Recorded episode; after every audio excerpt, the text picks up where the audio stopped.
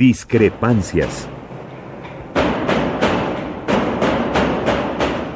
Atacan a la universidad porque discrepamos. Viva la discrepancia, porque es el espíritu de la universidad.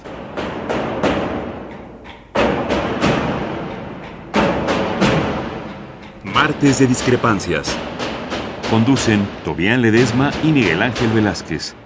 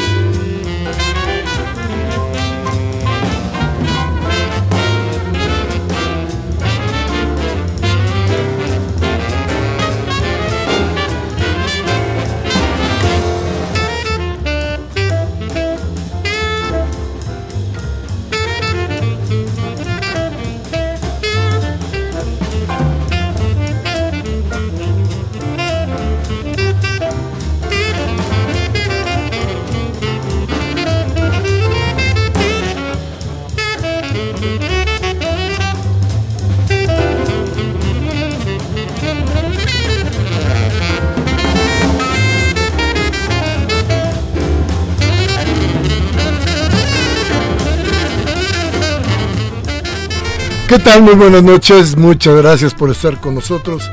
Esto es Radio UNAM estamos en este programa que sigue llamándose Discrepancias y que sigue pretendiendo que usted tenga información suficiente para tomar decisiones que sean para bien de nuestro país. Creo que hay, desde luego, muchas, muchísimas cosas que comentar, porque los tiempos empiezan a agotarse, los tiempos empiezan a volver algo angustiante para muchos, algo que cae en la desesperanza para otros y algo por qué seguir luchando para muchísimos más. No está todo dicho, aunque se haya dicho mucho, porque no está nada hecho. Y sin embargo, y sin embargo pasan cosas que nos están advirtiendo cómo podría venir el próximo gobierno en muchos terrenos. Primero habría que resaltar, desde luego, que como nunca, yo no recuerdo, Tobián, buenas noches, ¿cómo estás? Hola, muy buenas noches a todas y todos. Yo no recuerdo que ningún gobierno de los que tengo memoria, que ya son bastantes, haya sido, muchos más que tú, haya sido atacado como se ha atacado al gobierno, al que todavía no es gobierno como nunca. Primero fue un recibimiento que creíamos que iba, que, que nos anunciaba que habría la intención, cuando menos, de comprender cuál era la idea del gobierno, de este gobierno que sí pretende el cambio, que sí pretende la transición. Pero resulta que no. Sobre todo en medios hemos visto un ataque constante, consuetudinario, a cualquier cosa que sea Andrés Manuel López Obrador. Y esto ha traído consigo muchas dudas, muchos arrepentimientos. Ha traído consigo el dudar de que este gobierno pueda hacer el cambio. Y los cambios en todo gobierno tendrán que venir desde la raíz. Y esa raíz en un país como México tiene que venir desde luego de la voz de la gente que está donde en su raíz, en la raíz que es en este caso la representación popular, los diputados. Y de eso vamos a hablar hoy porque son cosas, muchas cosas que están en juego y que tienen que ver con el futuro inmediato de México, de la ciudad y de todos nosotros. Desde luego que poner énfasis en esto que debemos aclarar. La esperanza continúa, o ya nos robaron la esperanza, yo creo que, que tendríamos que volver a hacer un, un buen relato sobre esto para tratar de entender qué cosa es lo que se dibuja hoy del próximo gobierno que está en funciones, pero aún no gobierna. Y bueno, sobre esto, sobre esto versará nuestro programa hoy. Nuestros teléfonos el 55 36 8989. Y nuestra alada sin costo 01800 50 52 68 8. Vamos a ir a un, a un corte y vamos a regresar para platicar hoy con un invitado que pretendemos nos hable precisamente de eso, de qué pasa con la raíz, de qué pasa con las leyes. Vamos al cambio, al corte.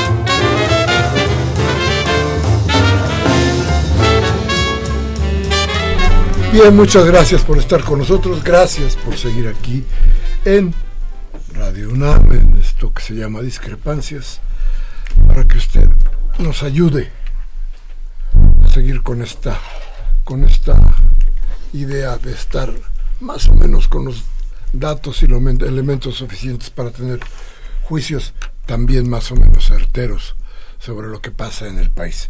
Teléfono se los repetimos, 55 36 8989. Y nuestra alada sin costo 01800 50 52 68 Nuestro invitado, Toby. Pues hoy tenemos el gusto de tener a Mario Delgado, al diputado Mario Delgado, en la actual Cámara de Diputados y coordinador del Grupo Parlamentario de Morena. Muy buenas noches, Mario, bienvenido.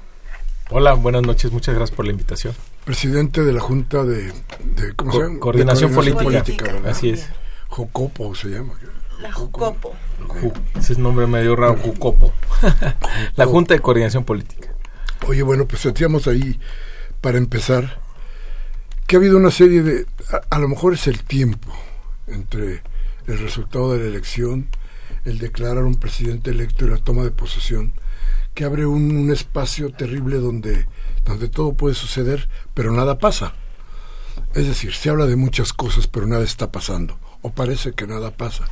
Pero aquí se advierte que el grave problema, el problema que nos inunda es los dimes y los, y los, los dimes y los diretes, porque empieza a haber algo así como un esbozo de gobierno que insisto no es gobierno, pero que existe en la boca de todos y que puede ser criticado. Cada acción y cada pensamiento, aunque no exista obra, ¿no?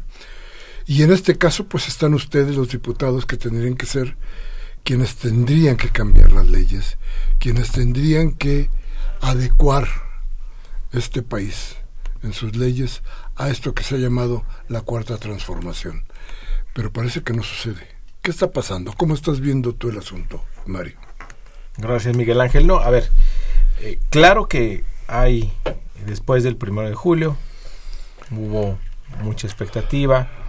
Eh, quienes se resistían al cambio, eh, pues al parecer, digamos, aceptaron de manera institucional el resultado de la elección. Pero sin embargo, claro que van a, hay resistencias importantes al cambio.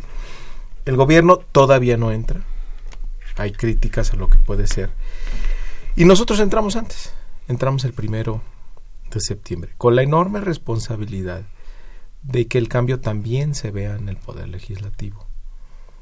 Ha sido un mes complicado, septiembre, llegan los nuevos diputados, es organizar eh, la nueva mayoría, tenemos más de 250 diputados, por lo tanto tenemos el órgano de gobierno de la Cámara los próximos eh, tres años. Y se empieza también a organizar la Cámara, las comisiones, es una negociación intensa, complicada, tenemos ya comisiones, estamos instalando las comisiones, hoy asistí por lo menos a la instalación de cuatro comisiones. Y a partir de la semana que entra, ya se empezarán a ver de manera más frecuente los resultados. En este periodo se han presentado muchas iniciativas, una de, muchas de ellas muy importantes. Y a 13 días quisiera señalarlo, Miguel Ángel Tobián, yo creo que es una de las leyes que más rápido se ha aprobado en la historia del país. Apenas el 13 de septiembre se aprobó la ley de remuneraciones de los servidores públicos. Esta ley reglamentaria del 127 constitucional que dice que nadie puede ganar más que el presidente de la República, pero era letra muerta, porque por todos lados veíamos abusos, excesos en salarios estratosféricos, esta burocracia dorada que se vino eh, acumulando desde la época de Fox a la fecha y que le cuesta miles de millones de pesos al país. A partir de que entre en vigor esta ley, que esto ocurrirá a finales de mes a más tardar, porque ya la tiene el Ejecutivo en su poder para publicarla, se podrá poner orden a todo el tema de sueldos y salarios y también va a permitir, con este ajuste que ha hecho el presidente electo, de ganar el 40% menos de lo que gana el actual presidente, pues va a haber un ajuste hacia la baja, va a haber un acomodo, un reordenamiento de salarios para que efectivamente nadie pueda ganar más que el presidente. Y esto va a tener un impacto también en ahorros, que es otra de las propuestas del gobierno electo, tener un gobierno austero, que no haya excesos, que no haya privilegios, que no haya despilfarro. Ahora, en la Cámara, ¿qué hicimos? Desde el día 1 cancelamos a lo que nos comprometimos. Todos los excesos, todos los privilegios, que el seguro de gastos médicos, que el fondo de retiro, el, otros, eh, que vales de gasolina, vales de alimentación. Redujimos en 36 mil pesos mensuales las remuneraciones de los diputados y metimos un programa de austeridad. Abusos por donde quiera, en la cámara que por más que revises, en donde quiera que revises, encuentras abusos, excesos. A la fecha, Miguel Ángel, llevamos ya en mes y medio ahorros por 520 millones de pesos, esperados para el cierre del año. Es decir, para el año que entra, sí le vamos a dar un bajón por lo menos de dos mil millones de pesos a un presupuesto total que se tenía proyectado para el año que entra por arriba de los nueve mil millones de pesos. Este año tenía ocho mil cuatrocientos. Entonces sí, estamos cumpliendo con el tema de la austeridad. Hay mucho enojo en la población. Hay una imagen muy mala de los diputados acumulada durante muchos años. Y también los medios este, utilizan parcialmente la información para continuar con este desprestigio. A la derecha le conviene mantener el desprestigio del poder legislativo. Pero ahí vamos, mucha perseverancia en cambiar esta imagen. Vamos a darle resultados a la gente a partir de lo que se comprometió en la campaña. Viene la desaparición del fuero, viene la revocación de mandato, la consulta popular, una ley de austeridad republicana para que la austeridad no sea una moda sino que sea una característica ya permanente de la administración pública en México y no se vuelvan a repetir estos periodos de desperdicio y abuso de los recursos públicos. Eh, hicimos también ya una iniciativa para crear las comisiones presidenciales. Esto es para dar cumplimiento a la promesa del presidente electo de hacer una comisión de la verdad en el caso de los jóvenes desaparecidos de Ayotzinapa. Es decir, ahí vamos, ahí vamos, eh, trabajando. Periodos de, presentación de iniciativas en septiembre. A partir de la semana que entra ya empezaremos a dictaminar. Y vamos a apurarnos porque el primero de diciembre sí queremos que haya ya una buena cantidad de leyes aprobadas que permitan ya el gobierno de la cuarta transformación. Fíjate que una de las cosas que parece ser un factor que no se quiere tomar en cuenta o que a final de cuentas se ha ignorado es la participación de la iniciativa privada en la corrupción. Así es. Entonces, hoy se condena y, se mete a la cárcel y todo lo demás, como tú decías, planteando en que hay un poder al que le interesa que la política sea tomada por debajo incluso de los, de los índices de confianza de la policía. Así es. Y tener arrinconado al poder político sin dejarlo, sin dejarlo salir. A ellos les interesa. Y resulta que los políticos se juzgan a sí mismos y pasa lo que me estás, un poco lo que me estás platicando, pero no pasa con la iniciativa privada. La iniciativa privada sigue teniendo manga ancha para hacer más o menos lo que se le pegue en gana, por un lado. Y por el otro lado, lo que hemos visto en los últimos gobiernos, sobre todo en el último, en este que todavía, que ya terminó pero no termina, es que se privatizó hasta el gobierno. Esto, eh, de todas maneras, tiene una consecuencia. Y esa consecuencia parece que no es parte de esta transformación de la que se habla. Y entonces se quiere transformar al último eslabón de toda esta cadena que es el político. Hay razón. Hay razón porque resulta que la confianza de la población está en, los políticos. Hay razón porque a final de cuentas se dejan convencer por lo demás. Pero la participación de la iniciativa privada es un factor que ahí está y que duele, ¿o no? No, claro que duele y además, pues es una parte importante de que de lo que sostiene el actual régimen político, la complicidad con intereses privados, que luego lo que su traducción es que tratan de, de acotar eh, la actividad de lo público o el margen que tiene el gobierno para tomar ciertas decisiones. Me parece que un buen ejemplo es el aeropuerto.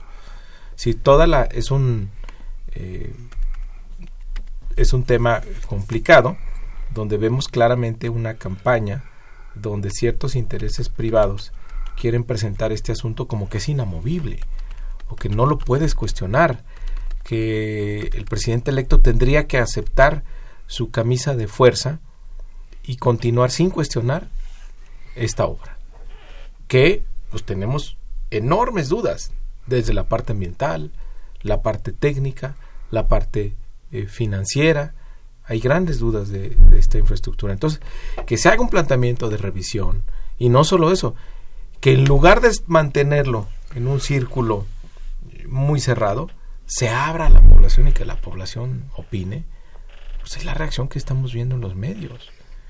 Es decir, esta protección de intereses privados a partir del gobierno. El gobierno se convirtió en un agente protector de intereses privados. En eso terminó. Entonces, que se ponga a cuestionar eso, o sea, es lo que provoca estos debates. Y estos debates es lo que hemos visto en las últimas semanas. Otra, las remuneraciones de los servidores públicos. ¿Cómo es posible que el salario máximo en el país van a ser 108 mil pesos? Que hay técnicos que podrían ganar mucho más en la iniciativa privada. Pues que se vayan a la iniciativa privada. Es decir, no importa el valor de lo público. Es una mercantilización de los funcionarios. Entonces tienen que ganar como si trabajaran en la industria privada. Entonces, es este cuestionamiento al actual régimen donde está sustentado por intereses privados lo que lo que está generando buena parte de las polémicas que vemos ahora en esta en esta transición. Ayer mismo, el domingo, exigimos la cancelación del sistema con agua digital, que era facilitar la privatización del agua, las concesiones. Entonces salimos ahí también a ponernos enfrente. Se logró afortunadamente la cancelación, pero pues es la lucha. Ahora, ¿qué quiere decir esto? ¿Son las últimas patadas de ahogado de un régimen que se niega a morir? No. Yo creo que vamos a, ver una resistencia cada vez mayor y por eso es importante eh, que el gobierno electo eh, mantenga comunicación con la gente, como lo está haciendo muy acertadamente el presidente electo y, con su gira de agradecimiento, ir a todo el país, no dejar de tener contacto con la gente y nosotros pues en este esfuerzo de comunicación de qué es lo que se está haciendo, que, que decir que sigue viva la esperanza, que no va a ser fácil, pero la posibilidad de cambio ahí está y no vamos a renunciar a ella. Y en, en este mismo sentido, en la Cámara de Diputados es, bueno, el Congreso en general, los congresos son un espacio político que se ve muy alejado de la población, ¿no? La gente piensa que eso es algo allí que no es imposible saber qué está pasando, la información no se sabe. Hay un compromiso, ¿no? Desde el grupo parlamentario Morena para cambiar un poco esto, no solo hablando desde el Parlamento abierto, digamos, sino también eh, este acercamiento con la gente, cómo lo van a buscar las y los diputados, porque esta, esta situación con los medios de comunicación, como bien dices, puede que no cambie durante los próximos años, pero esta comunicación con la gente puede ayudar. Yo he detectado dos narrativas, ¿no? Una este que la gente de Morena, los políticos de Morena no son distintos a los demás, ¿no? Que eso es lo que buscan instaurar constantemente, buscando fallas o cualquier cosa, algún Twitter, lo que sea y decir, "Ya ven, ahí están." Y la otra es que como si Andrés Manuel ya estuviera gobernando y entonces que la cuarta transformación no está funcionando. Son como las dos narrativas que, que están, más o menos. Sí, a ver, yo creo que el distanciamiento viene de esta, pues de que la gente veía como en el Congreso, pues se aprobaban leyes en contra de la gente. Entonces parte de recuperar la confianza en el Poder Legislativo tiene que ver con las cosas que ahí se aprueban. Entonces, eh, esta labor permanente de, de desprestigio del legislador, pues el límite es cuando se empiecen a aprobar ya las leyes que prometimos. Eh, los cambios que se propusieron en la plataforma de, del, del, proyecto Juntos, Juntos Haremos Historia. Y ahí es donde, porque son mitos que no se han tocado durante muchos años. Por ejemplo, el fuero está a muy pocas semanas de desaparecer, que es uno de los grandes símbolos de la impunidad en el país y que durante muchos años los partidos nos dijeron que estaban de acuerdo, pero nunca decían cuándo. Y para eso va a ser la mayoría ahora para eso se va a utilizar. La otra es que vamos también eh, muy pronto a aprobar la ley de consulta popular para que cada año se pueda hacer una consulta en caso de que haya eh, temas y que tengan validez eh, jurídica. O vamos a la creación de la Comisión de la Verdad, en el caso de los jóvenes de 43. es, esa es una demanda, es una herida abierta en el país y que el nuevo gobierno dice, vamos por la búsqueda de la, de la verdad y la justicia. Lo mismo que el tema de, de la austeridad, lo mismo el tema de la reforma educativa. La promesa fue echarla para abajo, se va a ir para abajo esa reforma educativa y se va a construir algo nuevo, algo distinto a partir del consenso, con los maestros, con las organizaciones. No se puede pretender mejorar la educación cuando hay este confrontación tan abierta y estos agravios tan grandes al magisterio nacional. En fin, esto que, esta que ideas que levantaron la expectativa de la gente, que alimentaron la esperanza, entonces se va a empezar a transformar en realidad.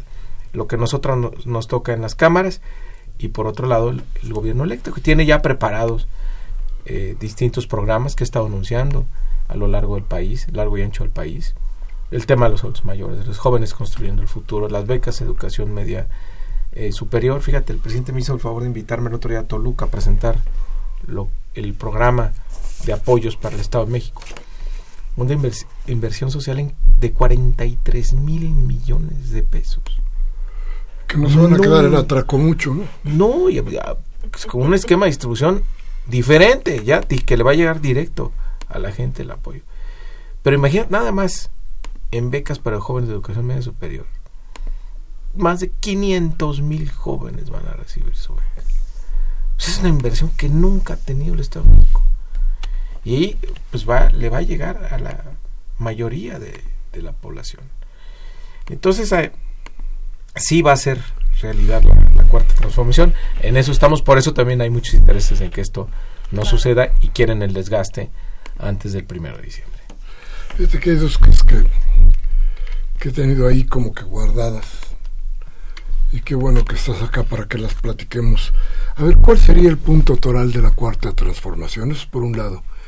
Y por el otro lado, mira, sí, todos estos programas me parece que son bien importantes, pero esto es, alguna vez lo comentaba con otro político, y le decía yo, sí, todas estas acciones son muy buenas, Y es como tener una serie de brillantes o de perlas, este, más bien de perlas sobre una mesa, en la que te das cuenta que todas esas perlas son bellas, que pueden tener más o menos el mismo tamaño, pero todas son perlas. Cada una tiene un valor por sí sola.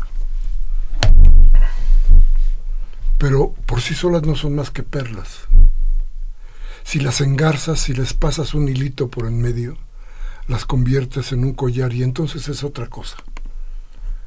El hilito no lo veo. No veo como... Sí, hay muchos programas que de, de repente parecen disparates. No lo creo así, pero parecen este, porque no tienen un consenso. ¿Cuál es la idea? La cuarta transformación es muy bonito nombre, pero ¿qué quiere decir? ¿Qué quiere decir la cuarta transformación y cuál es el punto toral, el punto de rompimiento, donde nos vamos a apoyar para decir aquí sí viene el cambio? Mira, vamos a tratar de describir ese hilito, Miguel Ángel.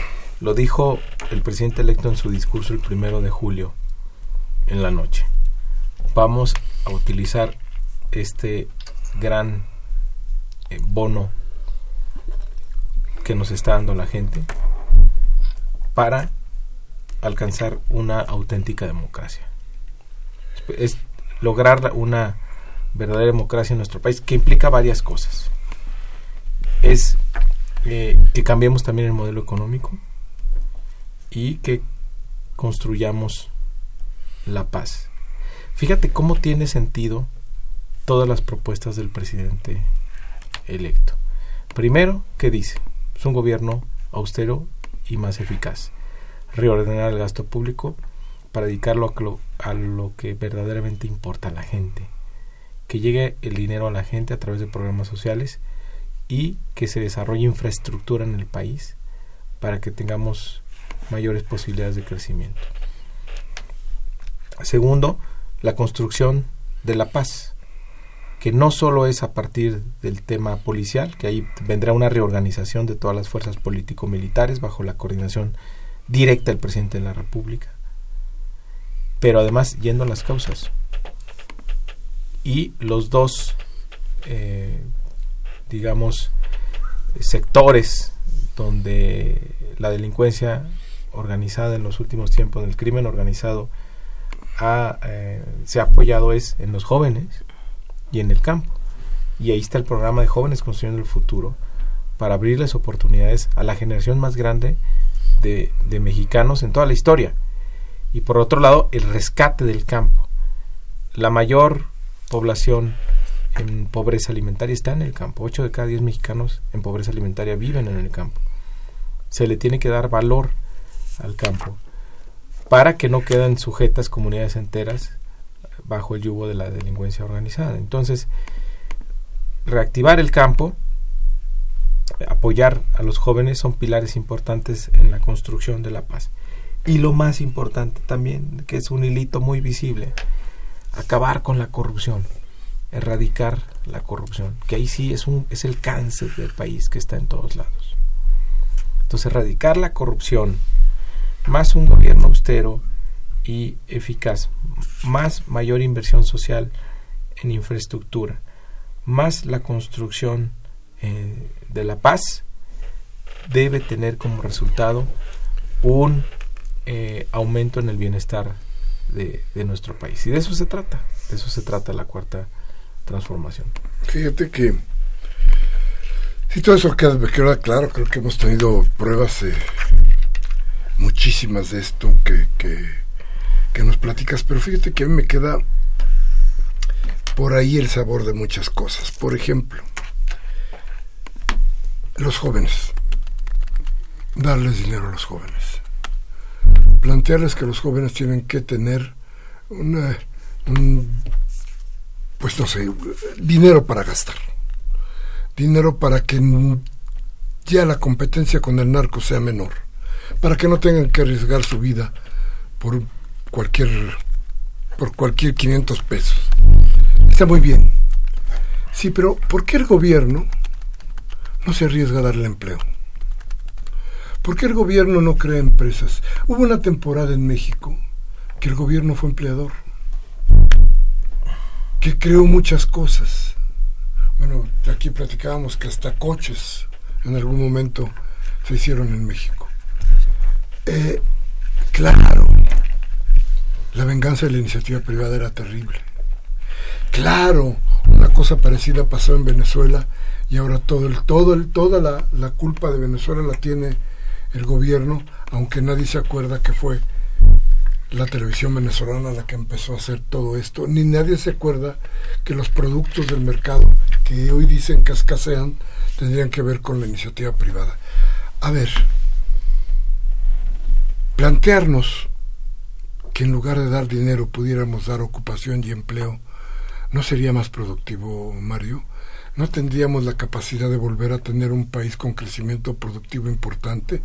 Porque a final de cuentas, claro, se está invirtiendo en una paz, pero se está invirtiendo con una paz entre comillas. Porque ¿qué van a hacer los jóvenes que no tienen escuela? ¿Qué van a hacer los jóvenes que no quieren estudiar?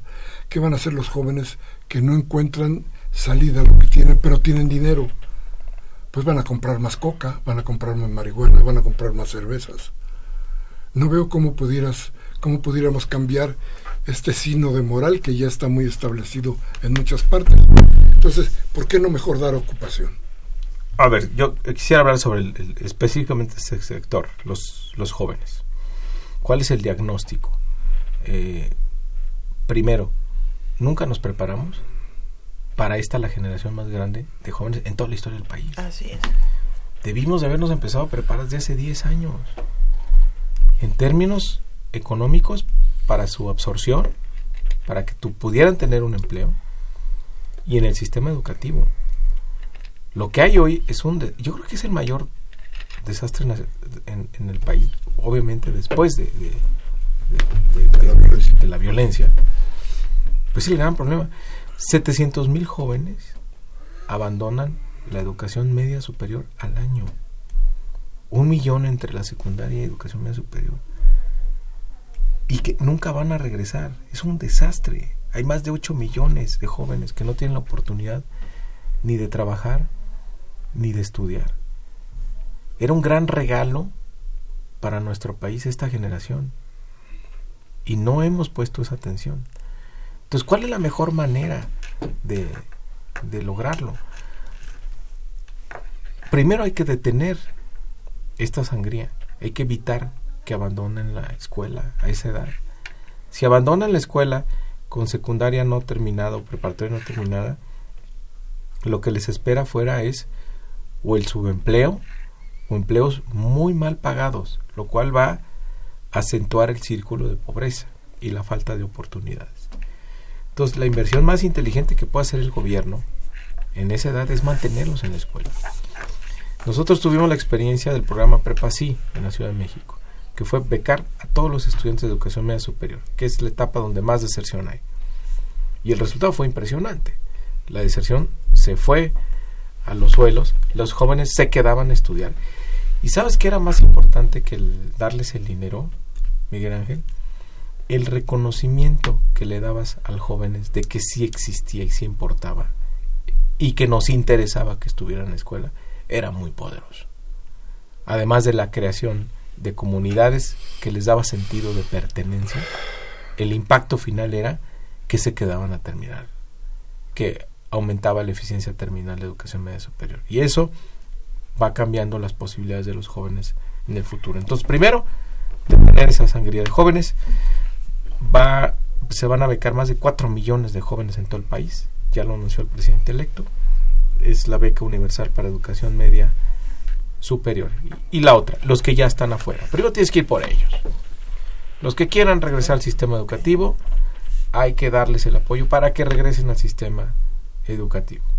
Abrirles un espacio, ya sea a nivel medio superior o incluso educación superior. Eso es muy importante. eso no lo hace, no ocurre de manera natural. Hay que provocarlo, hay que abrirles las oportunidades y siempre les aprovechan. Y luego, los que no quieran entrar al sistema educativo, romper ese círculo vicioso. ¿Por qué no les dan empleo? Porque no tienen experiencia. ¿Y por qué no tienen experiencia? Porque nadie les da una oportunidad. Entonces el programa Jóvenes Construyendo el Futuro va justamente a romper ese círculo, a propiciar que el joven se acerque a una experiencia productiva para que adquiera también ciertas habilidades y conocimiento que les permita tener algo de experiencia y entonces tener una posibilidad distinta. Por supuesto que el éxito del programa sería que se quedaran en esa empresa a trabajar. Y entonces si lo analizamos costo-beneficio, pues resulta una inversión muy barata. Si lo que vas a invertir termina en abrirle la oportunidad a los jóvenes, pues hay que intentarlo. Y ahí termino con mi respuesta. ¿Cuál es el mejor uso de los recursos públicos? Si te vas a la creación de, empresas o tratas de, con el presupuesto público, eh, tener igualdad de, oportunidades y corregir pues esta desatención que se ha tenido en los últimos los últimos años. Porque pues también hay que no podemos negarlo hay una escasez de recursos y sí tienes que decir en, qué los vas a en qué los vas a utilizar. Y yo creo que es un programa que va a tener eh, mucho éxito. Y regresamos al programa al problema fundamental de este país eh, no hemos tenido el suficiente crecimiento en los últimos años. Llevamos 30 años con un estancamiento, con un gobierno dedicado a mantener supuestamente sanas sus finanzas, pero que se desentiende por completo de la evolución económica del país. Entonces, hay una propuesta distinta en ese, en ese sentido del gobierno electo y, y yo tengo la certeza de que va a dar muchos resultados. Sobre este tema es fundamental, eh, quienes hemos analizado política pública de juventudes, no ha existido un programa para jóvenes desde en, al menos en los últimos 12 años, ¿no? Tan grande. Y menos de esta tamaño. No, no, ni si, pero ni, ni medianamente que se acerque a algo así. A mí me parece que es un gran acierto eh, empezar a trabajar con las y los jóvenes, aunque sea el último empujoncito de este bono demográfico que se acaba en 2020, porque de ahí ya empieza a bajar. Pero hay dos cosas que me gustaría poner sobre la mesa que yo no veo en, sobre el tema de jóvenes hacia el futuro y te lo dejo a la reflexión por si necesitamos seguir avanzando en nuestros temas. Uno, la perspectiva de género en el programa porque seis de cada diez de las y los jóvenes, ¿no? Que están, que no estudian ni trabajan son mujeres, ¿no? Entonces este programa tendría que tener un gran enfoque fundamental para las las mujeres jóvenes que muchas de ellas son madres solteras, por eso no estudian ni trabajan. Y dos, una ley de jóvenes. En México no existe un reconocimiento constitucional ni un sustento jurídico para defensa de derechos de las y los jóvenes. Entonces, si bien tendremos un gran programa, como qué es lo que se va a dejar para los futuros jóvenes, ¿no? Que no se deje solo como desde el ejercicio de gobierno, sino también en lo legislativo. Ese sería. Sí, ahí en, la parte legislativa eh, se va a convertir en un derecho primero la educación en todos sus niveles y segundo el tema del financiamiento en la educación media superior se va a proponer dentro del paquete que está preparando el presidente electo para presentar en diciembre. Ahí va a venir incluido para que esto sea de carácter permanente. Pero sí efectivamente tendremos ahí el pendiente de, de tener una visión más amplia en el tema de derechos de los jóvenes me lo llevo de tarea. Muy bien. y te dejo una, una pregunta para irnos al corte. A ver, sí, es verdad, eh, el programa de prepa sí ató a muchos jóvenes en las escuelas. Pero paralelo a esto, aumentó terriblemente la violencia en la ciudad. Y paralelo a eso, se llenaron las cárceles de jóvenes. ¿Cómo lo podríamos explicar? Vamos a un corte, regresamos. Nuestro teléfono 55 36 8989. Y nuestra alada sin costos 01800 50 52 68 Vamos al corte.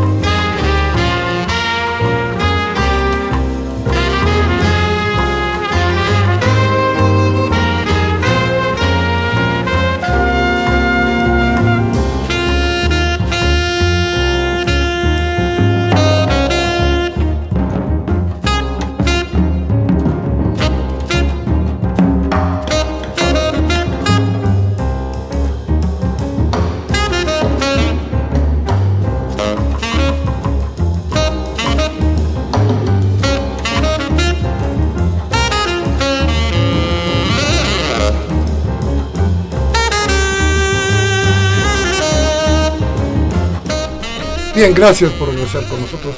Les repetimos nuestros teléfonos 55 36 8989 Y nuestra alada sin costo 01800 50 52 688. Ah, entonces le preguntábamos a Mario Delgado, al diputado Mario Delgado, eh, sí, se trató de atender a los jóvenes en la Ciudad de México. El problema es que en la Ciudad de México se ha desbordado la violencia y mucho tiene que ver con los jóvenes. Si vemos, lo, si revisamos lo que todos los días nos dicen de la gente que atrapa a la policía o que mueren en las riñas, son jóvenes. ¿Cómo explicamos esto? ¿Les dimos dinero para que compraran más droga? ¿Les dimos dinero para que... ¿Qué? No, ¿Cuál no. es? A ver, los jóvenes que becarios son los que están inscritos. La oportunidad que se les dio la aprovecharon, se quedaron en la escuela. Y ahí están las estadísticas de deserción, cómo cae de niveles de 20% a niveles menores al, al 6%. Datos de la propia Universidad Nacional y del Politécnico, de los grupos de becarios. Pero justamente hay un universo en la desatención total. A ver, las estadísticas de esta generación son terribles. Mira, Ángel, de, coincido contigo. La mayor parte de la población carcelaria son jóvenes. Eh, dos de cada tres desaparecidos son jóvenes. Uno de cada cuatro muertos en esta de estos 200 mil de la guerra que inició en Calderón Son jóvenes. son jóvenes. Son los subempleados, son los mal pagados, son los que no tienen derecho prácticamente a nada. Entonces es terrible. Y el dato más grave, la principal causa de muerte entre los 19 y 25, pues es el homicidio. Pues es- es- son, son datos terribles para esta generación. Entonces, lo cual quiere decir, no, no, no encontremos la explicación en, los apoyos que se dan, más bien en los que no se dan en el universo que se queda fuera de todas oportunidades y que es nuestra responsabilidad que los dejemos expuestos a las adicciones o a ser víctimas del crimen organizado. Es por eso la urgencia del programa Jóvenes Construyen el Futuro y que, te- que se visibilice las necesidades de, de los jóvenes de esta generación. Entonces sería la orientación de los recursos lo que tuviera también que revisarse. Sí, yo, yo insisto, ¿por qué no darles trabajo a los jóvenes? ¿Por qué los jóvenes que no quieren? ¿Por qué no convertir al, al Estado en un Estado que también pueda emplear gente en términos productivos, no en la burocracia? ¿eh? Porque venimos de una experiencia de abuso del, de los recursos públicos. Lo vemos ahora en, en la creación de plazas de alto nivel del 2000 eh, para acá. Pero El eso es crecimiento- ¿no? no, bueno, pero lo mismo ocurre, lo mismo ocurrió durante mucho tiempo en cuando se hicieron empresas del Estado, que se abusa. Pero el, Eh, pero, eh, pero, pero el país cre- crecía al 6 del 7%. Mm, em, Sí, pues estábamos en, en un contexto eh, diferente. Ahora se antoja difícil pensar que eso pudiera ocurrir. Más bien hay que corregir lo que no, lo que no está funcionando. De entrada, este, hay que mantenernos en la escuela. Es una prioridad. Lo, lo más inteligente es mantenerlos en la escuela porque eso les abre unas oportunidades de vida distintas. Ahora no, tendrías los recursos para para este para hacer empleas eh, eh, eh, para hacer empresas y generar empleos ¿no? Yo creo, en el tema de jóvenes, hay un abandono absoluto del Estado mexicano desde hace mucho tiempo. Y sí es un gran esfuerzo el de jóvenes construyendo hacia el futuro, pero también es un gran reto que se mire más de, de los jóvenes que no se van a acercar a ese programa porque están muy lejos del Estado, ¿no? Ese es el otro reto y son muchos y muchas de Sí. esos jóvenes sí sí que la lección del prepacid debe de servir para eso, que sí hubo un grueso de jóvenes que están dentro de la dinámica que te reconoce, que te estudia y trabaja, pero hay un montón que están, ¿no? Más allá, que son los que son presas del crimen organizado, de la invisibilidad, de estar en otros trabajos que no solo es con el crimen organizado, en la informalidad absoluta y que prefieren seguir ahí antes de iniciar como un acercamiento con las autoridades, porque dicen eso no me va a servir de nada, ¿no? Y aquí voy a ganar más. sí no hay hay sin duda hay grupos este en una vulnerabilidad muy muy alta el, programa es, ah, incluye a 2.6 millones de jóvenes y cada año pues irá este, incluyendo a jóvenes nuevos. Entonces, es de un tamaño eh, importante, ¿no? No, no, no se puede entrar sobre los ocho, ¿no? Que más quisiéramos que tuviéramos esa posibilidad. Pero sí puede cambiar la dinámica y sobre todo evitando ya que, que abandonen estos 700 mil, este millón de jóvenes que abandonan la secundaria y la preparatoria. Primero detener eso, reducir esa deserción, entonces te garantiza que no siga creciendo esta masa pues de jóvenes sin oportunidades. Claro, porque además eh, ya la última encuesta nacional de juventud que se hizo fue en 2010, que se le hizo el levantamiento en 2008.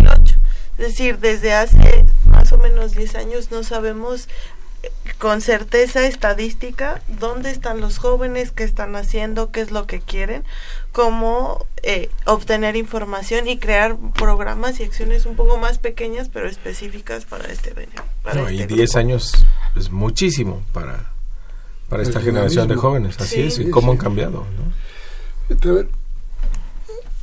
yo quiero hacerte una pregunta que, que, que también tengo ahí mucho en el tintero. A ver, ¿cuál va a ser exactamente el papel del Estado?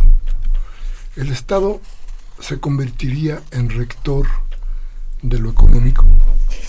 El Estado tendría un papel mayor en la situación del mercado o seguiríamos siendo presas. Digo, y eso tiene que ser a partir de las leyes, pues. Por eso te lo pregunto. Este, o el Estado tendría que estar al servicio del mercado. ¿Qué, qué, qué, qué es lo que, por, por dónde se va a optar? ¿Qué es lo que tiene que hacerse? No me estoy refiriendo a cuestiones totalitarias, es decir, nada de Estado y mucho gobierno, o todo gobierno y nada, nada, nada iniciativa privada. No, quiero decir, eh, no sé cómo lo están viendo, cuál tiene que ser ese papel para que las cosas que compongan, porque de otra manera veo difícil que se pueda componer algo si no de raíz se ataca la situación económica, ¿no? Y esto que a final de cuentas no es más que el mercado desatado salvaje, ¿no? Sí. Mira, vamos va a cambiar de, de un Estado promotor de intereses particulares a un Estado promotor del interés público. Así que lo que importe sean las mayorías, no la protección de intereses de unos cuantos, que es lo que hemos visto en los últimos años con estas eh, reformas. ¿Cuál debe ser el papel del Estado en la economía? Pues debe ser un promotor, que existan las condiciones para que se genere actividad económica. Aquí tiene que ver también con, con la corrupción. No sabemos a ciencia cierta cuánto le cuesta la corrupción al país. Hay estudios que te dicen que puedes ir desde el 5 hasta el 8%, 8 hasta de 5 y 8 puntos del PIB. Erradicar la corrupción de ese tamaño puede ser el, el impacto. Y la otra, dentro de la protección de este interés público, los recursos públicos deben tener otro tratamiento. Si se tiene que acabar con, con la corrupción, se debe tener un Estado más austero y más menos pesado para que los recursos le lleguen a la gente a través de programas sociales, a través de inversión social y a través del financiamiento de, infraestructura. Entonces debe ser un Estado protector eh, de aquellos grupos que están en desventaja, que no genere rentas en favor de, de los privados y donde siempre actúe en favor del interés general, del interés público. Fíjate que creo que creo que tendremos que y te vamos a, a plantear que vengas con frecuencia a nuestro programa para irnos explicando cómo va a ir la transformación desde las leyes, porque creo que esto será importante y toral. Creo, me supongo que, que son los jóvenes y lo económico el punto toral de esta transformación, como nos has venido platicando. En fin, este, vamos a un corte Teléfono 5536-8989. Y nuestra alada sin costo 01800 50 52 688. Vamos rapidísimo el corte y regresamos con lo más importante de este programa, que son, que es la voz de usted, sus llamadas.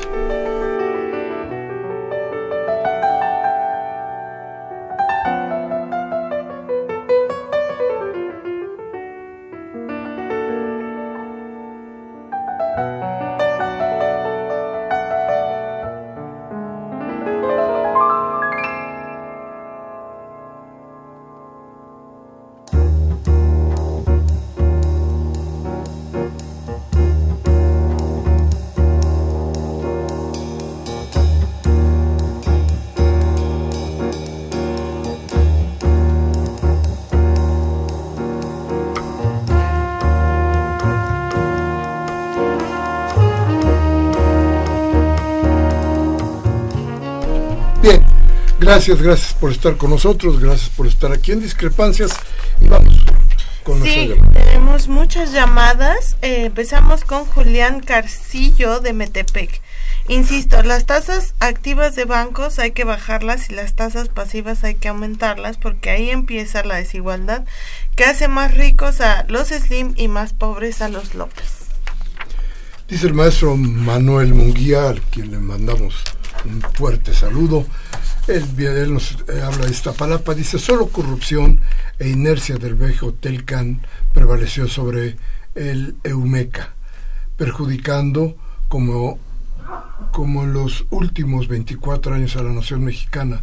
Lo que no nos dio, lo que no nos dio el libre cambio, nos los da el proteccionismo de Trump en medio de esta guerra comercial y financiera, de la volatilidad y la incertidumbre, sin un plan para fortalecer y desarrollar el mercado interno y diversificar el mercado externo, afectando a la agricultura, la industria y los servicios en México con salarios y empleos de miseria, a los que no hubo una respuesta de los eh, de los eh, eh, estódilos Peña, Guajardo y Videgaray, neoliberales vendepatrias. Esperemos, esperemos que él con el nuevo Congreso no mete el pie en el mismo hoyo con los acuerdos de esta naturaleza que solo, de, de, eh, solo el desequilibrado de Trump pretende celebrar sin ninguna gloria y sí con abusos como si se tratara de un amnisticio. Manuel Martínez de Tlalpan, quisiera preguntarle al diputado Mario Delgado acerca de la privatización del agua. ¿Qué piensan hacer los diputados respecto a esto? Rubén Pinto de Catepec. Los que no quieren consulta del aeropuerto son los buitres carroñeros que tienen su dinero corrupto en esa obra. Jaime Rojas de Tlalpan, lo que yo recomendaría a López Obrador es que tome en cuenta las variables económicas para que no vuelva a caer el país en la mugre de los verdes perredistas azulejos criminales. Arturo Badaguer de Benito Juárez dice, recalcando sobre el aeropuerto, sabemos de sobremanera que no se debe construir el Naim en Texcoco. Hasta Espriu lo dijo la semana pasada, que estuvo correcto en este programa. Deberíamos recuperar el lago y trabajar los aeropuertos como en Estados Unidos. Este proyecto solo está haciendo por intereses privados. Quisiera también denunciar a la policía fascista de por Calzada Zaragoza, que ha secuestrado a varias personas por allá y piden rescates de hasta 20 mil pesos. ¡Qué barbaridad! Lourdes García de Tlalpan, felicitaciones al programa, son los únicos que hablan con la verdad. Tiene que haber más difusión con la gente en la UNAM sobre el tema del aeropuerto para que votemos en contra, porque los noticieros dicen otras cosas y tenemos que hacer algo al respecto. Amparo González de Escaposal, que dice, entiendo que los jóvenes son importantes, pero tienen muchas posibilidades y los ancianos que no tenemos familia y necesidades de atención estamos olvidados porque la ayuda alimentaria no nos permite pagar un asilo privado, ya que los costos son de más de 8 mil pesos mensuales. Necesitamos asilos en toda la ciudad. De Naucalpan quisiera preguntar dos cosas. ¿Quién sería el nuevo director del metro? Está hecho una inmundicia. Recuerdo que con Ebrad iniciaron los problemas. El metro parece un mercado el que no, ya no se puede pasar. El profesor Gregorio Cervantes nos dice lo publicado en la revista Hola sobre la boda de César Yáñez, donde Andrés Manuel fue el invitado de honor, vino de emocionar a muchos mexicanos. ¿Por qué hacen lo mismo? Lo que Andrés Manuel tanto criticó, demostrar que la clase política es poderosa y puede lucir hasta la saciedad su gran poder económico, opacando, humillando y burlándose de la gran mayoría del pueblo que existe en México. Augusto Alguín de Coyoacán, el pueblo no es tonto, sabe que el proyecto del aeropuerto es impulsado por Gortari Slim y la mafia del poder, financiado por afores de trabajadores. Conocemos el ecocidio que está sucediendo, no permitiremos que siga pasando, el pueblo no es tonto. Bien, se nos acaba el programa. Mario, ¿con qué cerramos? Pues. Si me permites invitar a la gente a que participen en la consulta, es importante es importante el tema, pero me parece que más importante que el tema es el instrumento que se está promoviendo, la democracia participativa, que la gente pueda participar, influir, eh, eh, opinar sobre las decisiones más importantes de nuestro país. Es un nuevo estilo de gobernar, una diferencia muy importante que está promoviendo el presidente fíjate, en las condiciones que lo estamos haciendo, ¿eh? porque todavía no se es gobierno, no se tienen recursos, eh, no es de conformidad con la ley la consulta, pero el presidente dice vamos a preguntarle a la gente, lo cual a mí me parece muy valioso. Nos han criticado ahora que nosotros vamos a aportar para pagar el costo de la consulta, pero eh, el ejercicio es muy relevante. Invitar a la gente que participe, que se informe, que opine, que vote libremente, eh, porque eh, esto nos va a garantizar que las decisiones importantes en México de aquí para adelante no se hagan a escondidas, no se hagan a espaldas del pueblo, sino que se hagan con total transparencia y además con la participación de todos. Pues invitar a la gente que se informe, que estos cuatro días, del 25 al 28 de octubre pudieran acercarse eh, a los centros que se harán públicos su ubicación para que para que puedan eh, participar en esta consulta. Bien, muchas gracias Mario. Creo que ha sido una charla muy aleccionadora, con mucha profundidad. Yo creo que si nos permites este, volveremos a invitar y convocar para que sigamos platicando de las cosas políticas de nuestro país y de la Cámara, desde luego. Con mucho gusto. Y antes de irnos un anuncio, la Conagua nos está planteando que dejarán de instalar ocho tubos de los que se estaban anunciando y en lugar de ser de 96 horas eh, la escasez total de agua será de 72. Eso para ustedes. Muchas gracias por estar con nosotros hoy martes 16 de octubre del 18. Buenas noches, Toby. Buenas noches, Mario. Humberto Sánchez Castrejón de los controles técnicos, Alejandro Guzmán y Yeudi Maldonado en la asistencia de producción. Baltasar Domínguez desapareció, no hizo un acto jaudinesco y desapareció, pero por aquí lo veremos seguramente dentro de ocho días. Muchas gracias a usted, ya sabe lo que aquí le pedimos, le suplicamos. Por favor, reflexiones. Y lo que hemos dicho aquí le ha servido. Tómese un café con sus amigos, hable de lo que aquí hablamos. Y si no, la democracia le da oportunidades. Cambie la Televisa a MBS, a Redo Fórmula, para que le cercenen la voluntad del cambio. Hasta la próxima. Buenas noches.